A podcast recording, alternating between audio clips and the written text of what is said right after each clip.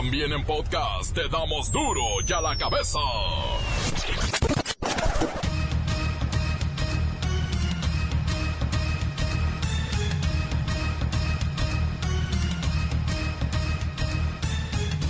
Martes, martes, martes 30 de abril del 2019. Yo soy Miguel Ángel Fernández y esto es duro y a la cabeza del Día del Niño. Hoy es un día genial.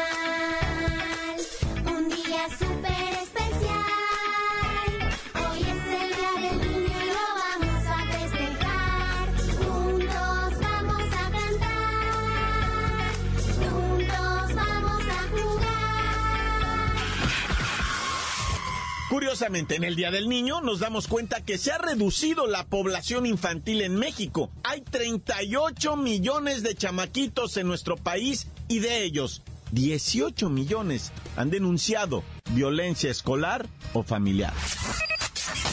En Venezuela, desde la mañana se vive tremenda crisis. Opositores llaman al pueblo a salir a combatir al gobierno de Nicolás Maduro.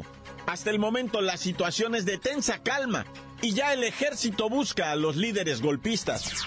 Hoy, como presidente encargado de Venezuela, legítimo comandante en jefe de la Fuerza Armada, convoco a todos los soldados, a todos y a todas la familia militar a acompañarnos en esta gesta, como siempre hemos hecho, en el marco de la Constitución, en el marco de la lucha no violenta que hemos hecho en todo momento. Así que llamamos aquí, en este momento, en la base aérea La Carlota, a acompañar este proceso del cese definitivo de la usurpación.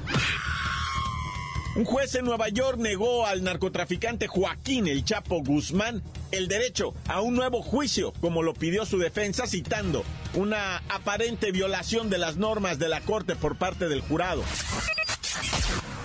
Ambulantes e informales ganan más dinero que los profesionistas. Vender en las calles ya no es por supervivencia como antes, ahora es un negocio redondo.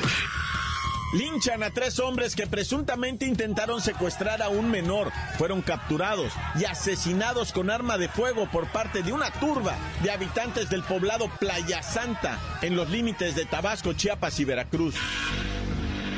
El reportero del barrio nos tiene el asesinato triste de un estudiante del CCH, y esto en pleno salón de clases. Todo listo para la final de Ascenso 2019. La Bacha y el Cerillo están de regreso y tienen las fechas y horarios para este que promete ser un juego de nivel típico del ascenso. Y comencemos con la sagrada misión de informarle porque aquí, aquí no le explicamos las noticias con manzanas, no, las explicamos con huevos. Llegó el momento de presentarte las noticias como nadie más lo sabe hacer. Los datos que otros ocultan, aquí los exponemos sin rodeos.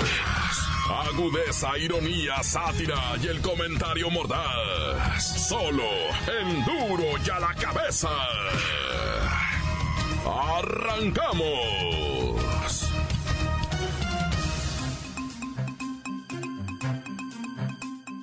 Venezuela despertó hoy con un llamamiento a las armas por parte del líder opositor y presidente del Congreso, Juan Guaidó, quien invitó al ejército a sumarse a la presunta liberación de la República Bolivariana. Pueblo de Venezuela, muy buenos días. Como ustedes saben, nuestra lucha ha estado siempre enmarcada en la Constitución, en la lucha no violenta, en trabajar por el prójimo, en salvar vidas, en trabajar por los más vulnerables, en atender a nuestras familias, en construir capacidades en el marco siempre de nuestra Constitución. En este momento hacemos un gran llamado a los empleados públicos y a un componente fundamental, no solamente para la transición, sino para la reconstrucción de Venezuela, recuperar soberanía nacional, nuestras Fuerzas Armadas. Hoy, valientes soldados, valientes patriotas, valientes hombres apegados a la Constitución han acudido a nuestro llamado. Hoy, como presidente encargado de Venezuela, legítimo comandante en jefe de la Fuerza Armada, convoco a todos los soldados, a todos y a todas la familia militar acompañarnos en esta gesta, como siempre hemos hecho, en el marco de la Constitución, en el marco de la lucha no violenta hemos hecho en todo momento. Así que llamamos aquí, en este momento, en la base aérea La Carlota, a acompañar este proceso del cese definitivo de la usurpación. Dios los bendiga, seguimos adelante, vamos a lograr la libertad y la democracia de Venezuela. El ministro de Comunicación e Información venezolano, la parte oficial del gobierno, don Jorge Rodríguez, anunció que se está enfrentando y se va a desactivar a este reducido grupo de golpistas y militares traidores que se posicionaron en el distribuidor Altamira para promover lo que ellos llaman un golpe de Estado a la Constitución y a la paz de la República Bolivariana. Debo decir que exceptuando la presencia de estos eh, dos docenas de militares en una calle del este de la ciudad de Caracas, el estado del país es de absoluta y completa normalidad. Todas las unidades militares absolutamente plegados al orden constitucional y a su comandante en jefe, que es el presidente constitucional Nicolás Maduro Moro todo el pueblo de Venezuela eh, absolutamente en paz, defendiendo su derecho a la paz, su derecho a vivir en democracia como lo ha venido haciendo hasta ahora. El día de mañana se ha convocado al gran movimiento, a la megamarcha libertadora, pero en estos momentos se teme por un posible escenario de violencia donde la sangre se pueda derramar. Convocamos entonces a todo el pueblo de Venezuela el próximo primero de mayo a la marcha más grande que va a haber en la historia de Venezuela.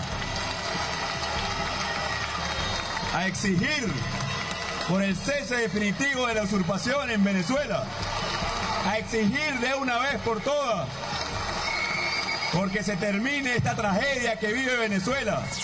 El gobierno de México llama a la paz, a la negociación y al cese de cualquier tipo de hostilidades que pongan en riesgo la vida de los venezolanos. Apego a nuestra constitución, no intervención y autodeterminación de los pueblos. Y solución pacífica en los conflictos. No este, intervenir en estos casos. Es muy clara nuestra postura. Deseamos que haya diálogo, que se respeten los derechos humanos, que no se apueste a la violencia en todos los países del mundo, pero no intervenimos porque eh, el respeto al derecho ajeno es la paz. La nota que te entra. Duro ya la cabeza. Y bueno, como todos saben, hoy es Día del Niño y según datos registrados por la Organización para la Cooperación y el Desarrollo Económicos, 7 de cada 10 niños y niñas de primaria y secundaria en nuestro país sufren violencia escolar es el famoso bullying. Y esto nos ubica como el país primer lugar de casos registrados. Dice la OCDE que 44% de alumnos y alumnas han vivido algún caso de violencia verbal, psicológica, física o emocional a través de redes sociales o en la propia escuela. Vamos con Kerry Wexler. Toda esta friolera de números los tiene bien organizados.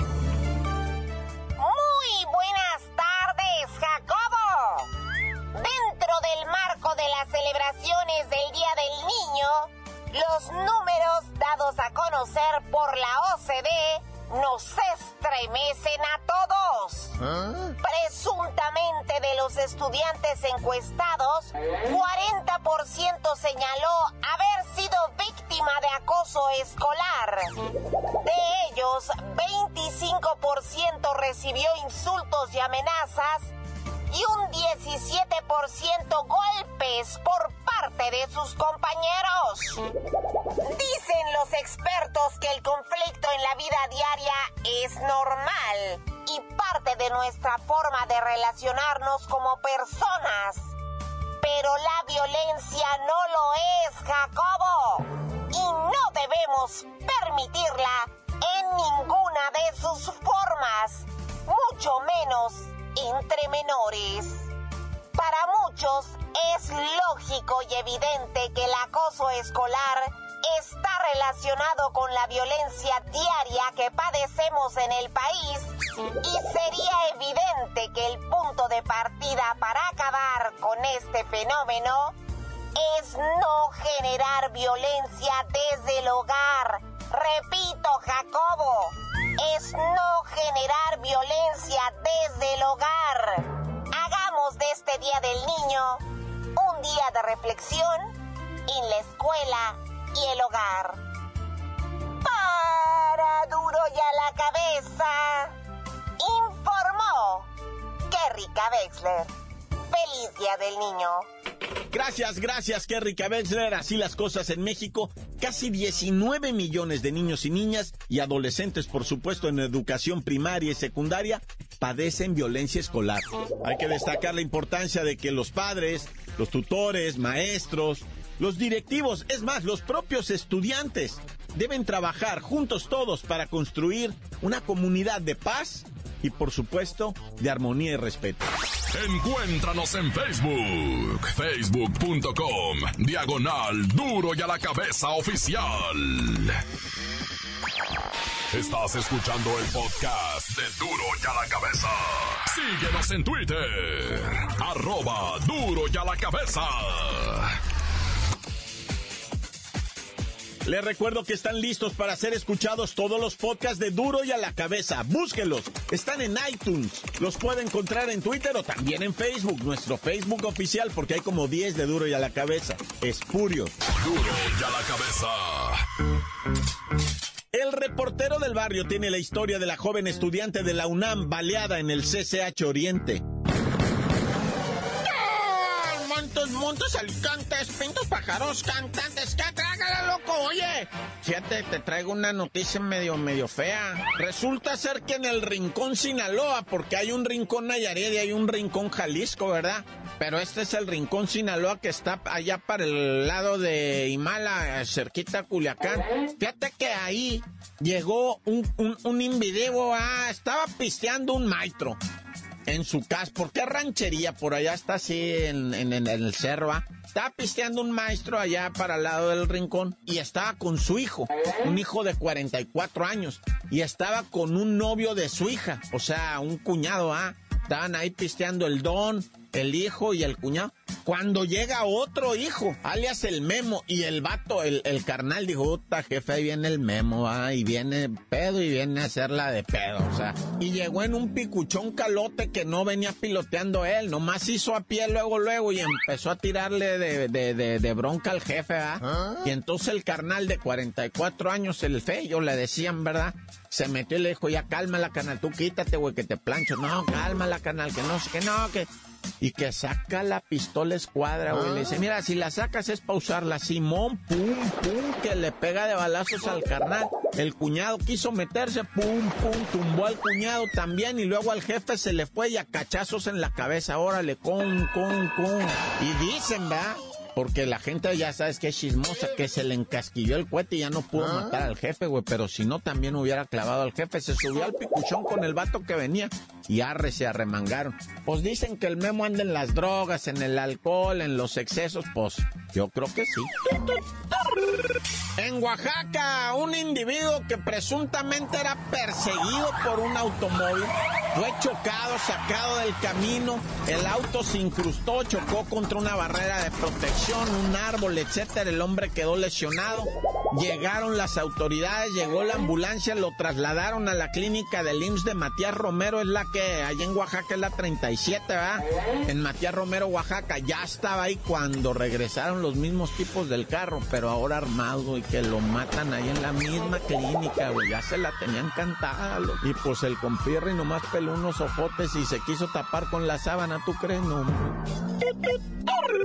Y bueno, pues escándalo en la Ciudad de México por el fallecimiento de una muchacha en el propio salón de clases. Bueno, propiamente dicho, no murió en el salón de clases. Mira, todo estaba tranquilo, ¿ah? Todo estaba relax. Cuando de repente se oyó el grito, güey. E- Es que se mezcla, dicen los mismos testigos, se mezcla. No sabemos si se oyó la detonación y el grito. Fue al mismo tiempo, dice. Se oyó pa y el grito de la muchacha. Y se empezó a agarrar el pecho la muchacha. La muchacha se detenía así como a la altura del corazón y como que quería boquear así como que se le había salido el aire. ¿Sabes qué pasó? Le entró la ojiva por un costa, por abajo de la axila derecha. Por ahí le entró, pero la gente no, no se dio cuenta porque ella se agarraba el pecho. O sea que la balita le entró porque era un calibre 22. Le entró así como por abajo hacia arriba, güey. Y pues le destrozó parte de ahí de la costilla y el pulmón. Lamentablemente ya lo hemos platicado aquí la balística, ¿verdad? Cómo es esa bala que por ser morrita, ¿verdad? Pues se mueve adentro del cuerpo con una facilidad tremenda, pega en un, hueso, pega en otro, pega en un órgano y, agarra para todos lados, destruye por dentro esa balita, es traidor. El 22 dice, ah, un 22, no hombre, hace muchísimo daño. Pero ahora, ¿quién disparó? ¿De dónde vino esa bala, güey? O sea, ese disparo, ¿de dónde salió? Nadie dice haber visto ahí armas, nadie dice haber visto que un vato ahí estuviera manipulando algo. O sea, hasta ahorita a lo mejor ya salió algo. Pero te voy a decir algo, ¿eh? ¿Sabes que está muy de moda? Las plumas 22, ¿sabes de lo que estoy hablando? Las plumas esas que traen nada más un tiro. Una pluma normal, como tú la puedes mirar, esa es una pluma. Pero Mango trae un cartucho 22 ahí adentro, tú la accionas y eso truena, pues es una bala, güey, es como una pistola. Eso sí, yo no sé si alguien de ahí ha tronado las plumitas 22, te queda la mano inflamada, güey, la neta, güey. Y te pega el susto de la vida, ¿eh? Truena horrible, güey. Pero pues, quién sabe si haya sido eso, ¿ah? Yo me imagino algo así. O de plano que un baboso haya tirado la, la, el cartuchito al piso así, que lo haya azotado en el piso y se haya detonado. O sea, no sé, güey. Pero pues están investigando. Lo cierto, dicen, ese cartucho se disparó en el salón de clases. ¡Corta! Crudo y sin censura. Duro y a la cabeza.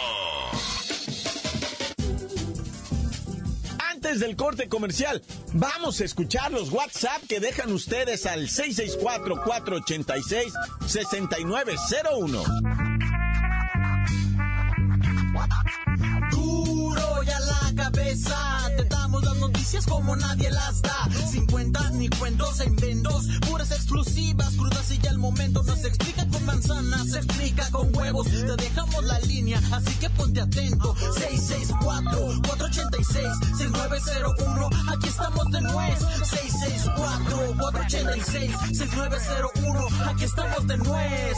Saludos, saludos, mi, mi rapor. Quiero mandar un saludo para mi carnal, el Chiquis, que le está dando duro la chamba aquí en San José, Miahuatlán, de parte de su carnal, el tronco, tan tan corta. ¿Qué onda, mi repor? Un saludo para toda la raza de, de Cuquío, Jalisco, de parte del Chimpo, que aquí anda en el güey. Un saludo a todos los tracas de acá de la quinceava región militar de la Mojonera, de parte de su amigo el Toby. ¡Tan, tan, se acabó, corta! Saludos desde San Felipe de Jesús para la raza, aquí como todos los días, escuchando Duro y a la cabeza. Encuéntranos en Facebook, facebook.com, diagonal duro y a la cabeza oficial. Esto es el podcast de duro y a la cabeza. Llegan los deportes, ahora sí con la bacha y el cerillo, pues la final de ascenso MX entre el Atlético San Luis y Dorados de Sinaloa está candente. De ganar el cuadro potosino, se va a la primera división. Si ganan los Dorados, tendrá que haber otros dos juegos. ¡La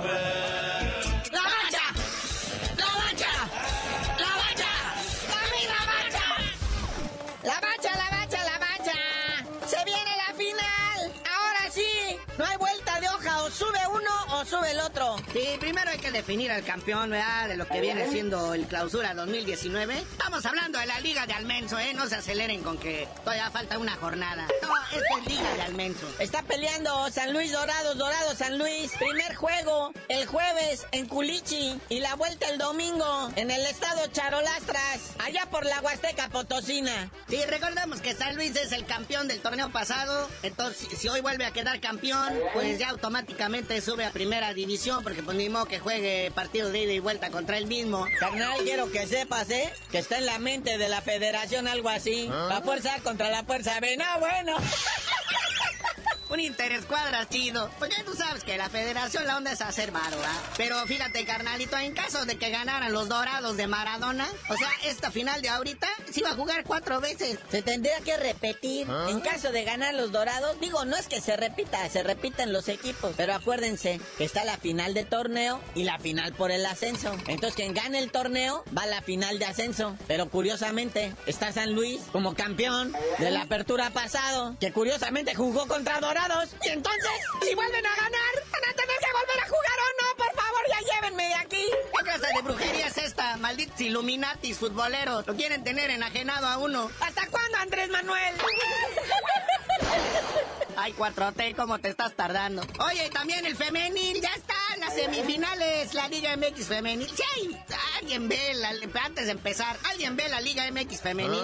No. No, entonces pasemos a lo que sigue. Y bueno, ya salió el comunicado de la Federación Mexicana de Fútbol, Comisión Disciplinaria, sancionados el Tuca y el Chelis por agarrarse a sopapos en- al final de su partido. Entonces el Tuca no va a estar presente cuando reciban a Chivas ahí en el volcán. Y el Chelis no va a estar en Tijuana cuando se esté jugando la vida su equipo, el de la franja. Ese partido, muñeco, no me lo pierdes de puro morbo. Es como una finalita así chidita. Que de hecho, en caso de que Cholos quedara en octavo lugar, poca gente sabe el coraje que se tiene León y Tijuana. Están peleados desde que estaban en la Liga de Ascenso. Y es un clasicazo, ¿eh? Las barras saben de lo que hablo. Digo, clasicazo para la gente de León y de Tijuana, ¿verdad? Que el resto del país le vale un reverendo cacahuate. Pero así quedaría la primera llave en caso de que llegue la liguilla a los cuartos de final.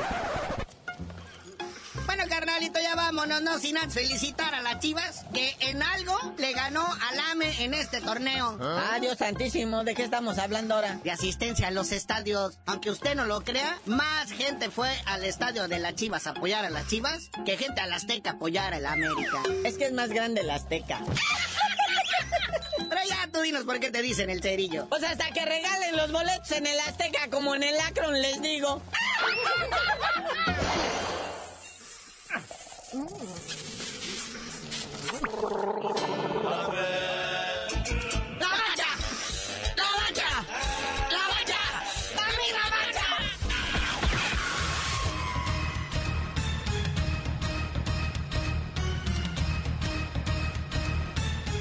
Por ahora hemos terminado, no me queda más que recordarles que en Duro y a la cabeza no le explicamos las noticias con manzanas, no. Las explicamos como niños. Por hoy el tiempo se nos ha terminado. Le damos un respiro a la información, pero prometemos regresar para exponerte las noticias como son. Duro y a la cabeza es Miguel Ángel Fernández, Arturo González, Evi González y la producción de Luis González, el señor X. Una producción original de MBS Radio.